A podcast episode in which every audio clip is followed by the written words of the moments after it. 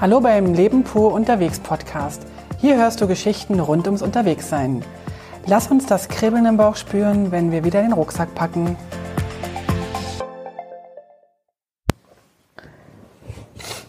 Hallo und herzlich willkommen aus einem weiteren Städtchen. Ich dachte, du wüsstest den Namen. Von Savanne heißt das. Von Savanne? Genau. Also so ähnlich wie von der Savanne? So ähnlich, ja. Wir sind in einem Westernstädtchen. Könnte man so denken, wenn man zwei Faktoren äh, kennt. Der eine ist Staub. Ohne Grenzen. Und der zweite ist äh, ein bisschen die Kulisse. Genau. Aber wir sind natürlich nicht im Wilden Westen, sondern im Wilden Osten. Wir sind in Nordosten. Nordosten von Laos immer noch, sind jetzt in von Savan und haben zwei spannende, interessante Tage hinter uns. Oh ja. Und da nehmen wir euch mal mit. Also, fangen wir am besten am Anfang an. Wir sind gestern Morgen unsere Motorräder abholen gegangen. Wir haben ja Motorräder bestellt bei einem befreundeten Motorradverleih von Monika, von dem Gasthaus, wo wir waren. Und der hat uns zwei 250er Honda Motorräder, helfen mir mal, das sind das so eine, genau, so eine Enduro, also Enduro-Maschinen, genau. So Maschine fürs Gelände eigentlich. Und das ist so ungefähr auch das Größte, was du mieten kannst eigentlich in Laos. Und äh, alles andere ist 125er. Also, und wir sind zwei große Personen mit auch einigen am Gepäck dabei, das rauf musste. Und wir haben uns entschieden, eine fünf, sechstägige Tour zu machen. So eine Rundtour. Sie nennen das hier den Loop um Luang Prabang. Und wir äh, haben uns gestern die zwei Mo Motorräder abgeholt. Der ähm, Mr. Vieh, wie er, wie er heißt, oder Herr Vieh oder Vieh.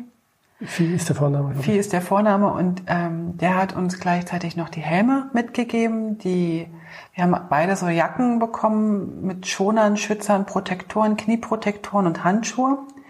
Das hatten wir alles also mitgemietet und äh, zwei Motorräder inklusive einer Versicherung äh, gegen Unfälle. Ähm, gegen Unfälle vor allem. Also alles, was ein Motorrad anbelangt, bei Unfällen. Genau. Ich weiß gar nicht, ob wir Diebstahl auch mit drin haben. Das weiß ich jetzt auch nicht. Sei es drum. Also es ging los. Es war noch ganz spannend, weil ich, ich wurde, also wir wurden beide nicht nach dem Führerschein gefragt und ich kann ja jetzt mal ganz kurz sagen, es hört ja kaum jemand zu, ähm, dass ich eigentlich keinen Führerschein habe für eine große Maschine. Mein normaler Führerschein ist nur bis 150, glaube ich, oder? 125. 125. Und ich bin aber schon angemeldet für meine große Motorradprüfung, aber die es ging leider in Bern nicht eher und ich musste die Prüfung mache ich nach den Ferien. Genau. Und jetzt finde ich aber, dass ich schon prüfungsreif bin und ich glaube auch, dass es mir jetzt gut tut, nochmal hier Holperstraßen zu fahren, dass ich also noch ein bisschen äh, Fahrerfahrung äh, sammeln kann. Wir sind also ohne geprüfte Führerscheine losgefahren und ähm, ich habe das irgendwie ganz anders als Idee gehabt. Ich dachte nämlich, dass wir auf geraden Straßen fahren. Dachtest du? Ja.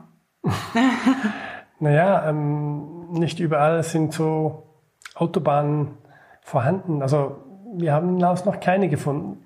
Naja, auf jeden Fall hat man ja uns gesagt vorher, die ähm, Straße Nummer 13, das ist die Bundesstraße, die große Straße, die einmal durch ganz Laos führt, von, von Norden nach Süden. Und die sei also wirklich toll und die könne man also wirklich ohne Bedenken fahren und so weiter. Und deswegen habe ich mir das auch zugemutet oder zugetraut. Und die erste Herausforderung fing schon an, als ich äh, auf dem Motorrad saß und ich sozusagen vom Hof fahren sollte. Hatten wir so etwa, weiß ich nicht, 50 Meter Buckel, Schotter. Schotter und Buckelpiste vor uns. Und ich war nur Gott froh, dass der vorfuhr und ich, äh, also er mich nicht sah, wie ich mit seinem Motorrad da vor mich hinstolperte. Aber ich habe es relativ gut gemeistert und dann sind, hat er uns noch aus der, aus, die Stadt, aus der Stadt Rausgefahren? Rausmanövriert, weil genau. das hätten wir im Leben, also hätte ich nicht gefunden. Ich Zumindest mich, nicht auf einen Schlag, ja. Genau, ich muss mich auch erstmal auf die Maschine konzentrieren, du auch. Genau, auch. Wir haben ähm, von ihm noch so, so Gummis bekommen, so eine, so eine Spannriemen, Gummis. Mit denen haben wir jeweils unsere Rucksäcke in, und das war auch gut, in so, wir haben so Müllsäcke von zu Hause mitgenommen, so Plastikmüllsäcke, haben unsere großen Rucksäcke reingepackt, haben jeweils die auf die Maschinen äh, geschnürt und sind dann äh, Losgefahren. losgefahren. Genau. Wir hatten etwa 220 Kilometer Strecke vor uns und ich dachte, na, das ist ja easy, sind wir mittags da. Ähm, ich kann das gleich mal vorwegnehmen. Wir waren mitten in der dunklen, finsteren Nacht dann irgendwann da. Nee, wir Also, waren überhaupt nicht, aber wir waren noch 50 Kilometer vor da, da. Genau, also wir sind dann mit allem drum und dran so ungefähr um 11 Uhr erst losgefahren. Und das wir- ist noch zu sagen. Genau. Und dann haben wir es also wirklich genossen. Also ich habe das wirklich genossen. Ich fand es richtig cool, mit dieser kleinen, wendigen Maschine da rum zu cruisen. Äh, wenn man sich so, wenn man sich vorstellt, man hätte so die größte Haupt- oder Landstraße der, des Landes vor sich, dann stellt man sich vor, man fährt so wenigstens 100 oder so. Ähm, dann denkt man, ach nein, man darf ja nur 80 fahren in Laos. Ja gut, denkt Ist man. das so? Ja, ich habe aber noch kein einziges Strecken, also noch keinen einzigen Abschnitt der Strecke gesehen, wo man hätte 80 fahren können. Okay. Dann ist es also so, dass also diese ganze Straße voller Schlaglöcher ist. Man weicht einem aus und springt ins nächste rein. Ja. Aber es ist so ein bisschen wie Slalomfahren, glaube ich. Und man, also wie, ich glaube, ach so, ich, ich wollte eigentlich gucken, wie schnell ich fahre, aber mein Tacho funktionierte nicht. Meine Mein- auch nicht. Ja. Deine auch nicht? Also meine hat fünf Minuten funktioniert, aber nicht zu Beginn, sondern irgendwann plötzlich fünf Minuten hat er funktioniert. Da dachte ich, ach, vielleicht ist jetzt die Batterie aufgeladen. aber dann nach fünf Minuten hat sie wieder aufgehört. Also ich hatte auch dann wieder keine Anzeige mehr. Also mein Tacho ist äh, definitiv nicht, äh, ist also scheinbar gar nicht vorhanden. Außerdem ist die Scheibe, die oben drüber ist, von Sonne und, und irgendwelchem anderen Zeug äh, völlig zersprungen. Also selbst wenn da unten was sehen wäre, ich würde das nicht sehen. Und mein Blinker haben wir heute festgestellt, geht auch nicht. Dafür geht aber Gerds Rücklicht nicht. Genau. Also so alles in allem haben wir Top-Maschinen. Ein, ein gutes Motorrad zu zweit. Genau. Also jetzt fahren wir im Dunkeln, fahre ich immer hinten, damit wir Rücklicht haben. Und blinken musst du halt. Ja, das ist auch besser so, weil ihr Vorderlicht ist auch noch besser als meins. Und ich kann dafür blinken. Genau. Also, wir sind also los und dann, also es ist, muss man dazu sagen, die obere Strecke von Luang Prabang ähm, bis zur ersten großen Abzweigung waren es etwa 120 Kilometer. Und da haben wir bestimmt fünf, sechs Stunden für gebraucht. Also wir sind kurz nach Luang Prabang ging es gleich hoch In die Berge. in die Berge und ab dann war das nur noch Natur pur. Es war wirklich fantastisch. Also es war ein Traum. Also, es war ein Traum. Ja. also ich war auch gar nicht so unglücklich, dass wir so langsam fahren mussten. So konnte man auch ab und zu mal die ähm, nach rechts und links schauen und die Gegend anschauen. Es ist einfach nur ein Traum. Also wenn man dann dort richtig von Savon fährt, also es gibt keine andere Straße, die abzweigt. Also man braucht und sieht auch keine Straßenschilder. Erst nach 120 Kilometer kommt ein Schild, wo man sehen kann, ach, rechts geht's dahin und geradeaus geht's dahin und dann siehst du wieder 100 Kilometer kein Straßenschild, Ja, wo genau. eine Verzweigung angezeigt wird. Und dazwischen einfach nur Natur, kleine Minidörfchen und überall, du bist eigentlich wie immer auf dem Spitz oben auf den Bergen fast, also auf der Krete und manchmal siehst du links rund, man sieht Auf der was? auf der Krete Okay. und manchmal siehst du links runter und manchmal siehst du rechts runter und und Riesenpanorama, wirklich un stundenlang fährst du dort Kurven, es ist einfach nur Wahnsinn. Das Ganze ist äh, etwa auf 1100 bis 1800 Metern, also so zwischen den äh, Höhen etwa. Also das sagt zumindest Google Maps. Äh, unser, unsere Anzeigen auf dem, auf dem Motorrad finden ja nicht statt, von daher wissen wir nicht, was da zu sehen ist. Wir haben uns auch äh, nicht mehr auf die, auf die Karte geguckt bei Google Maps, weil es bringt ja nichts, du fährst eh nur die eine Straße immer geradeaus. Wobei geradeaus ist äh, falsch. Ich glaube, ich bin noch nie in meinem Leben so viele Kurven gefahren. Ja, keinen Fall. Also ich auch nicht, auch in der Schweiz nicht. Also du kannst stundenlang Kurven fahren, wirklich stundenlang und das, Ja. das gibt's eigentlich nicht. sonst. Und dann steht manchmal, manchmal, also es stehen ab und zu so Schilder, Achtung Kurve.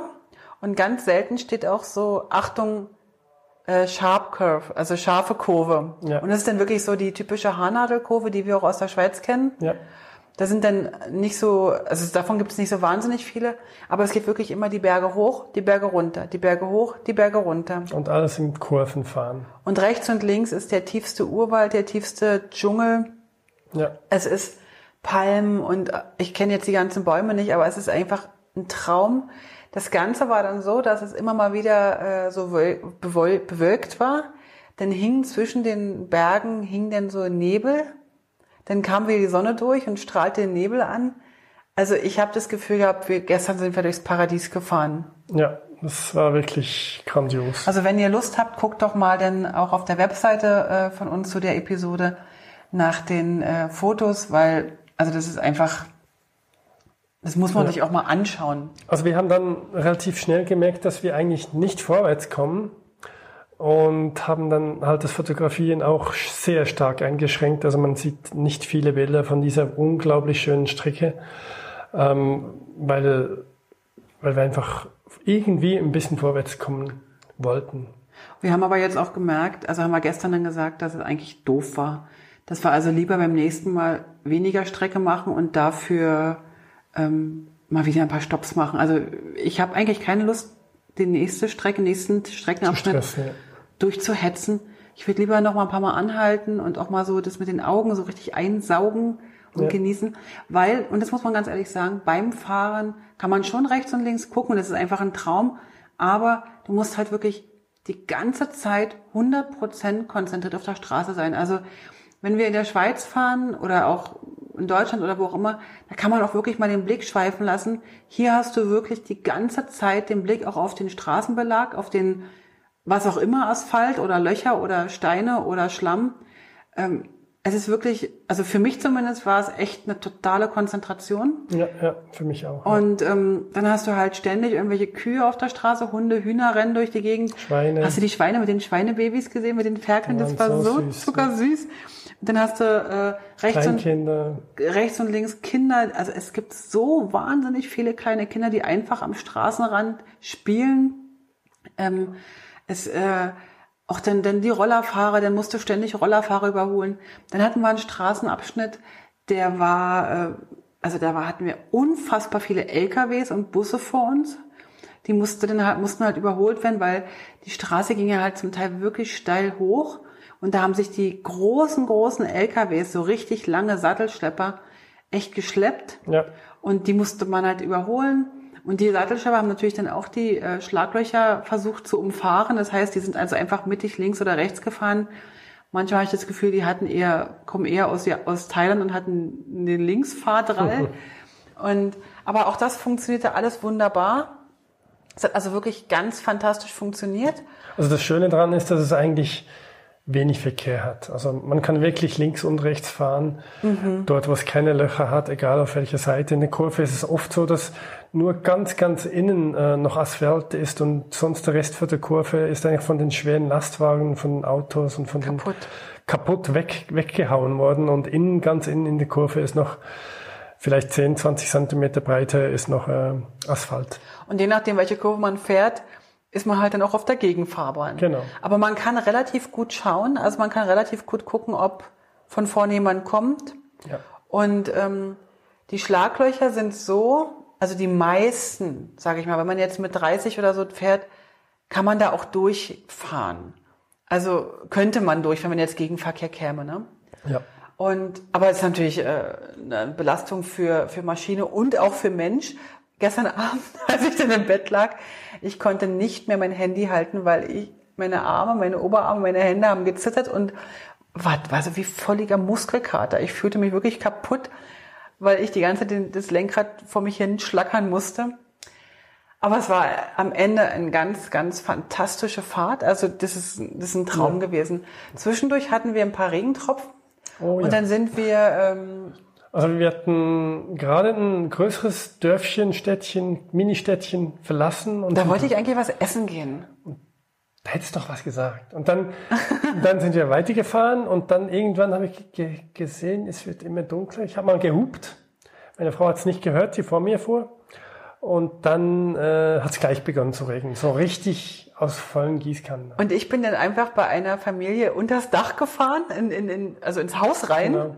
Und du bist ein paar Meter weiter ins nächste Haus reingefahren. Genau, ich bin ein paar Meter weiter in, in eine Garage oder in ein Vor, Vorzimmer reingefahren und habe dann dort geparkt. Das hat sofort aus allen Küben gegossen.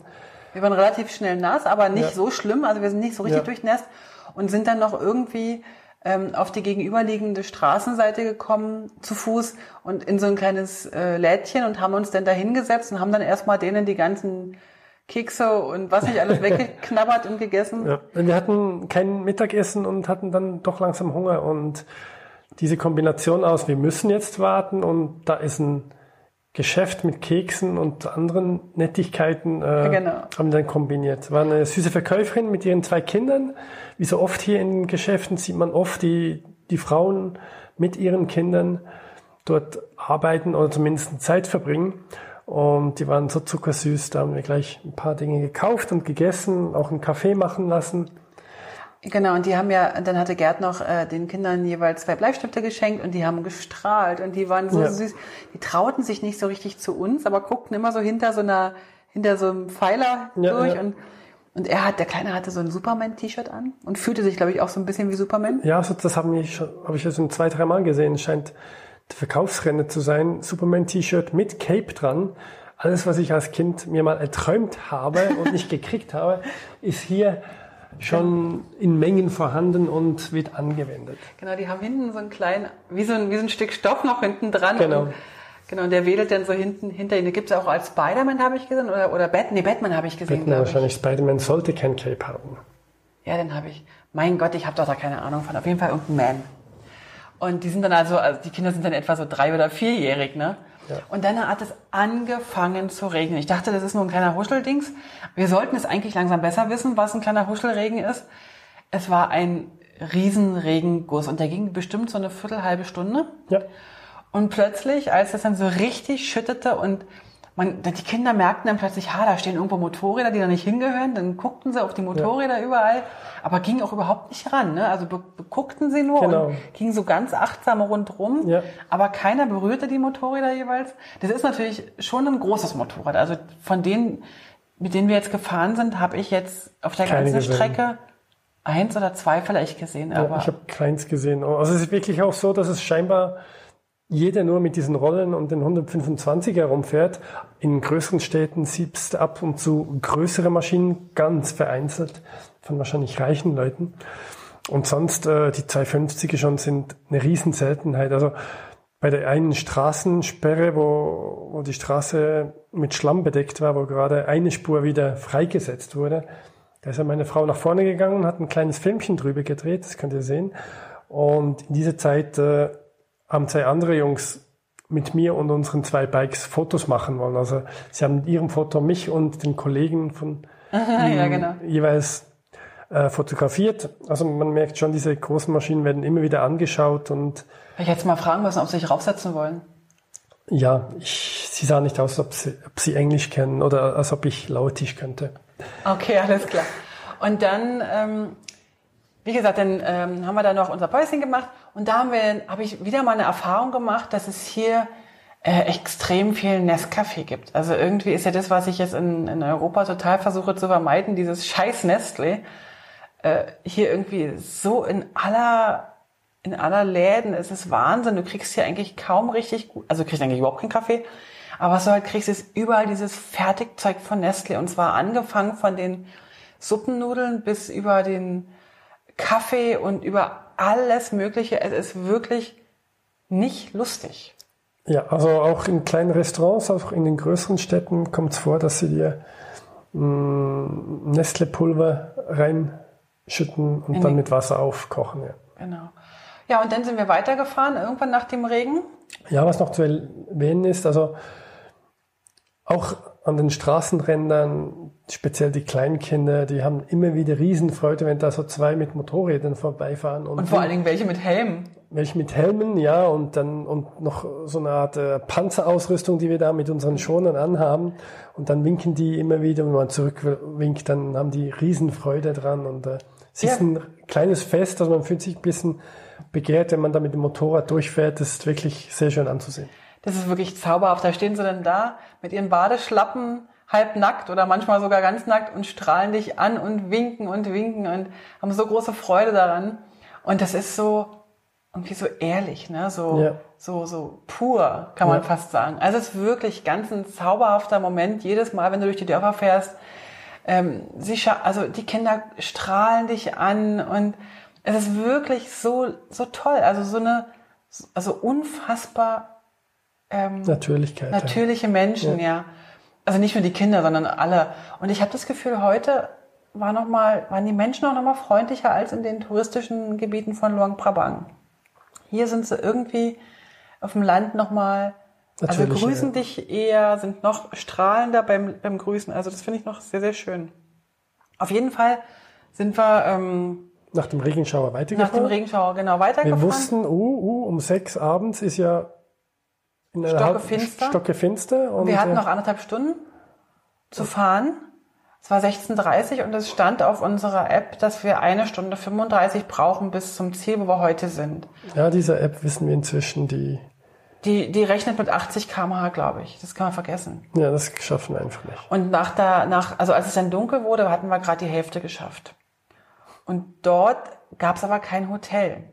Nee, wir, wir Ja, haben dann Hotel immer, oder Gasthaus oder irgendwie so. genau, wir haben immer weniger gesehen, haben, sind dadurch natürlich auch langsamer gefahren, vorsichtiger und äh, ja, haben aber Ausschau gehalten, ob es denn irgendwo irgendwas gibt.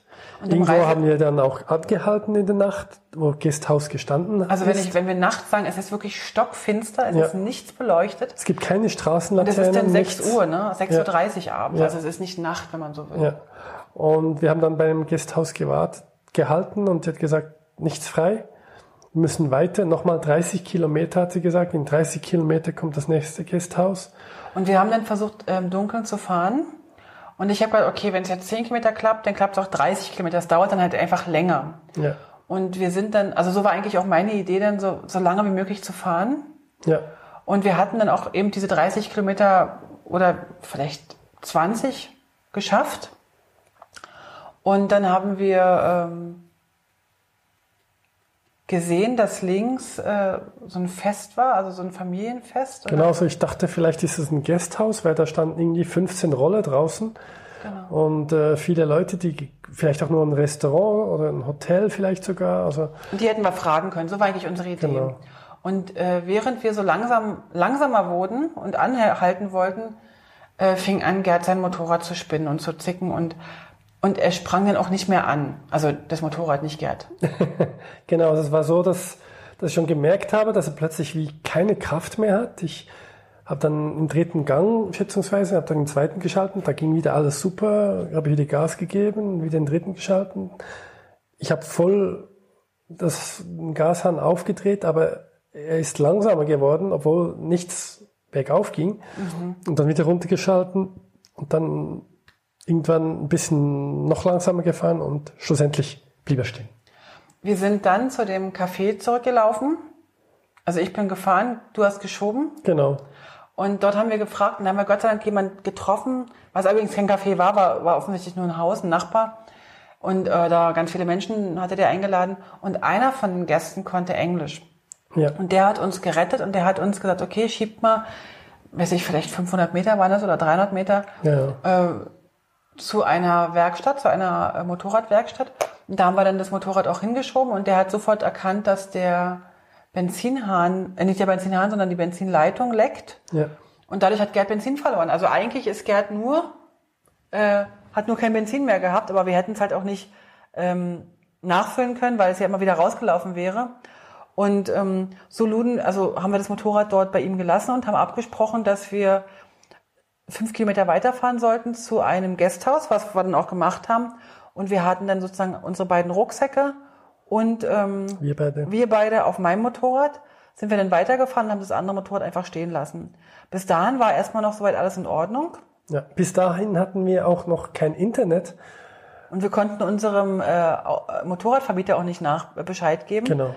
Wir haben dann aber abends aus dem Hotel gleich, ähm, oder Hotel, Gasthaus, was wir da gefunden haben, war, das war ganz nett, das war okay. Es war jetzt nicht der Brüller, aber es war okay. Ähm, wir haben ganze acht Euro bezahlt dafür, über umgerechnet Nacht, für ja. die Nacht. Und ähm, haben dann da erstmal geschlafen und geduscht. Und also es war einfach gut, dass wir da liegen konnten. und ähm, haben dann unserem Motorradvermieter den Kontakt gegeben zu dem das war noch Also gut, es- dass es wir das so- fotografiert haben, dass wir das Namensschild fotografiert Genau, haben. also wir haben, es wurde uns mitgeteilt, morgen um neun soll das Motorrad fertig sein. Und dann haben wir gedacht, okay, dann schauen wir, dass wir morgen um neun wieder da sind. Und am nächsten Morgen sind wir dann auch gleich um neun hingefahren, wobei der äh, Vermieter schon mit dem mit der Reparaturwerkstatt telefoniert hatte. Und als wir dann dort ankamen, lag das Motorrad in Einzelteilen. Ja, komplett auseinandergenommen. Da war alles auseinandergebaut, was man sich vorstellen kann. Und uns war überhaupt nicht klar, dass man bei einer Benzinleitung so viel auseinandernehmen kann. Es stellte sich also dann raus, dass wir dann gegen 10 etwa, wir saßen dann da irgendwann in der prallen Sonne, äh, gegen 10 etwa, dass der Vermieter mit dem Reparateur telefoniert hatte und der Vermieter merkte, dass der Reparateur keinen blassen Schimmer hat, was er da gemacht hat. Plus, er hatte keinen blassen Schimmer, wie der das Ding zusammenkriegt. Das Ganze zog sich also dann hin und wir haben dann beschlossen, dass wir dann also wieder zurückfahren. Genau. Wir haben dem Vermieter noch ein paar Fotos geschickt, damit er ein bisschen besser erklären kann, äh, wie er das wieder zusammenbaut, Genau. mehr oder weniger. Da Und- waren wir, glaube ich, ganz froh drüber, dass wir Genau. das gemacht haben. Und wir sind dann einfach wieder äh, weitergefahren, dahin, wo wir eigentlich gestern hätten schon hingewollt, nämlich in Fonsavan. Genau. Und haben uns dann hier erstmal ein Hotel gesucht, wo wir unser Gepäck abladen, damit wir mit dem Motorrad einfach zu zweit ohne Gepäck weiterkurven können hier, dass wir hier in der Region noch ein bisschen rumcruisen können. Genau. Wir haben aber gemerkt, dass wir relativ kaputt waren von der gestrigen Fahrt Ja. und haben den Tag hier dann ganz in Ruhe angehen lassen, sind ähm, über den Markt geschlendert, sind äh, in Cafés gegangen und haben dann, und das will ich eigentlich jetzt noch abschließend so ein bisschen erzählen, weil das hat mich sehr, sehr mitgenommen, ähm, hier so eine Ausstellung be besucht. Und zwar geht es darum, dass hier in Laos ganz, ganz viele Bomben abgeworfen wurden während des Vietnamkriegs. Und zwar wurden hier, ähm, ich weiß jetzt nicht mehr genau wie viele, aber es wurden mehr Bomben abgeworfen in Laos, als im gesamten Zweiten Weltkrieg Bomben abgeworfen wurden. Es wurden auch ähm, umgerechnet in neun Jahren pro Tag Bomben im Wert von 13 Millionen Dollar in Laos abgeworfen. 30 Prozent der ganzen Bomben sind nicht explodiert und sind sozusagen noch immer auf den Feldern und in, in den Wäldern als Blindgänger äh, liegen da noch. Und es gibt hier eine unfassbar große Zahl von über 20.000 Menschen, die bis jetzt ähm, von diesen Blindgängern erfasst wurden und also zum Teil gestorben sind, aber natürlich auch zum großen Teil verletzt sind. Also denen fehlen Gliedmaßen, die sind zum Teil erblindet. Das ist also unglaublich, was hier äh, an Nachkriegsschäden existiert. Und die USA selber hat dem noch nie Rechnung getragen. Also sie haben das auch nie richtig zugegeben, haben sich nie offiziell entschuldigt. Es gibt seitens der laotischen Regierung keine Unterstützung, weil da einfach dann kein Geld für da ist. Und es gibt auch seitens der USA eine minimale Unterstützung. Die geben etwa 4 Millionen Dollar pro Jahr als Hilfe hierher und äh, haben aber 13 Milliard Millionen Dollar pro Tag abgeworfen. Das neun Jahre lang, Tag für Tag. Dieses Land wurde neun Jahre lang bombardiert. Genau. Also, Mit sogenannten Streubomben. Ähm, warum wurden die bombardiert? Äh, weil eigentlich ist ja der Krieg in Vietnam gewesen oder hätte sein sollen. Genau. Und die Kämpfer konnten dann irgendwann in Vietnam nicht mehr vom Norden in den Süden gehen, weil dort einfach alles äh, unterbrochen war. Und um den Nachschub doch noch in den Süden zu bringen, sind diese Vietcongs äh, Über den über Lao, Laos. Laos äh, in den Süden und wollten unten wieder in Vietnam reingehen. Und, Und um dies zu verhindern, um den Nachschub zu verhindern, haben die Amerikaner einfach Laos bombardiert. Sieben Jahre oder mehr Also Jahre. neun Jahre. Es, es, es, es, es ist unglaublich. Und wir durften heute ähm, in einem UXO, heißt es, glaube ich, ähm, ich weiß nicht, was ausgesprochen ist, also das sind praktisch diese Blindgänger, nennen sich die so. Ähm, und da waren, ist ein Center, es sind mehrere Zentren hier von Hilfsorganisationen, die praktisch es möglich machen, Menschen, die durch Blindgänger sozusagen oder durch äh, diese Minen ähm, verletzt werden oder Schäden äh, bekommen haben, die werden dadurch unterstützt in unterschiedlichster Art und Weise. Da gibt es die einerseits gibt es die Möglichkeit, äh, dass überhaupt Kinder auf, und Jugendliche auf dem Land aufgeklärt werden, wenn sie sowas finden, dass sie damit nicht spielen zum Beispiel. Dann gibt es eine ähm, Kampagne, dass sozusagen Minenräumteams ausgebildet werden, also so wie eine Mine gefunden wird, äh, dass die sozusagen ähm, ausgebildet werden, wie man die entschärft. Dann gibt es eine Kampagne, dass zum Beispiel Leute die Minen finden, die nicht einfach aufmachen, weil die wollen Altmetall eigentlich verkaufen. Also die, die, die Bergvölker wollen aus dem, aus dem Zeug Altmetall äh, haben. Auch das darf nicht, also Aufklärungsarbeit, das darf nicht passieren. Und dann gibt's aber auch ganz tolle Hilfen in kleineren und größeren Bereichen. Da wird zum Beispiel dem Blinden, also der erblindet wurde oder erblindet ist, dem wurde zum Beispiel ermöglicht, eine Massageausbildung zu machen, dass er künftig sein eigenes Einkommen durch einen Massagesalon äh, genau, machen kann. Und der hat mittlerweile auch andere Blinde ausgebildet.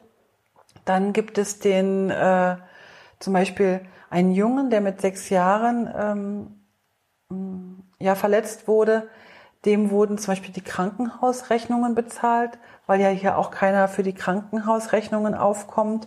Und dem wurde jetzt ein ähm, Studium, oder der ist jetzt mittlerweile schon ein bisschen älter, dem wurde, dem wurde die Möglichkeit gegeben, ähm, Englisch zu lernen und ähm, ja, Studiengänge zu besuchen oder die Universität zu besuchen.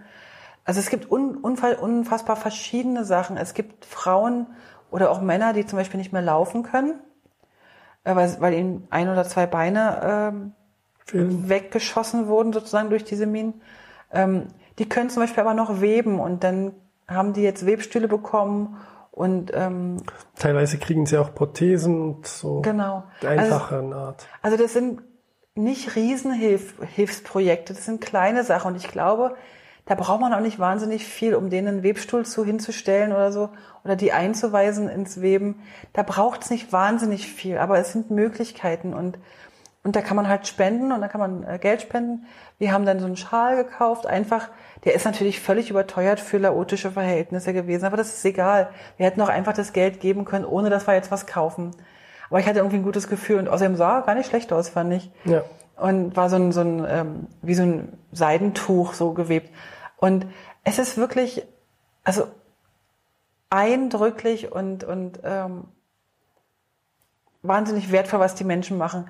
Diese Organisationen, die sind aus, das sind Organisationen, die selbst ähm, ja, verunfallte Personen gegründet haben. So ein bisschen Selbst, also Hilfe zur Selbsthilfe. Und ähm, ja, also das hat mich sehr beeindruckt. Das war jetzt natürlich ein ganz großer, starker Kontrast zu den Abenteuern und der Motorradfahrerei. Aber ich fand es noch einen ganz wichtigen Punkt, den, das auch mal anzuschauen heute. Und danach hatten wir eigentlich überhaupt keine Lust auf irgendwas anderes und sind einfach nochmal einen kleinen Snack, Snack essen gegangen, dass wir sozusagen so ein bisschen runterkommen. Ja, wir haben noch den Markt besucht, der ist wirklich sehr groß in dieser Stadt und war kunterbunt und wirklich sehr spannend. Ich glaube, wir waren die einzigen äh, Langnasen, nicht Asiaten genau. in diesem Markt. Da war, das war wirklich ein und das konnte treiben. Ja. Genau. Also das war eigentlich ein sehr, sehr schöner Abend. Jetzt sitzen wir hier in unserem äh, chinesischen äh, Bonzenhotel. Ja, sieht zumindest so aus von außen. Genau. genau. Und ähm, ja, nehmen jetzt für euch die Podcast-Folge auf, werden äh, heute noch ein paar Bilder bearbeiten und ich würde sagen, morgen gucken wir mal, was mit unserem Motorrad los ist. Morgen früh sollen wir Bescheid kriegen, ob es repariert wurde und wirklich funktioniert. Wir werden sehen. Und unser Vermieter hat uns heute schon per WhatsApp gesagt, dass sollte das Motorrad morgen nicht funktionieren, würde er die ganze Strecke fahren und würde uns ein neues Motorrad bringen. Und dann wird er das Motorrad selber reparieren hier und mit dem selbst reparierten dann wahrscheinlich zurückfahren oder keine Ahnung, was er machen will. Auf jeden Fall werden wir morgen spätestens, morgen früh oder aller spätestens morgen Abend mit irgendeinem weiteren Motorrad weiterfahren können. Wir sind mal gespannt. Er ist ganz lieb, er guckt immer per WhatsApp und, und wünscht uns noch ein paar schöne Ausflüge und wünscht uns einfach noch, dass uns alles gut geht und dass wir es trotzdem genießen sollen und keinen Stress haben sollen und so.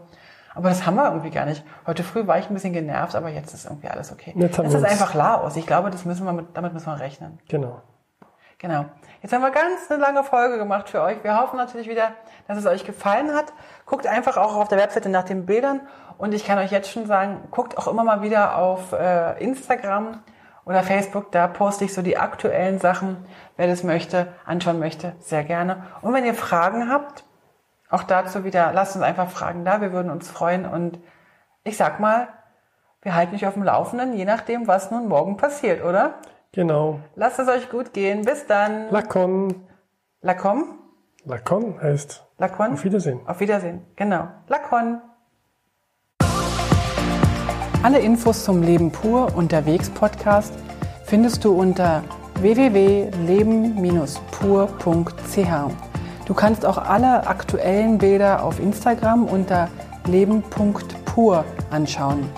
Wenn du über aktuelle Episoden informiert werden willst, abonniere doch einfach den Podcast bei iTunes und unsere Newsletter auf www.leben-pur.ch.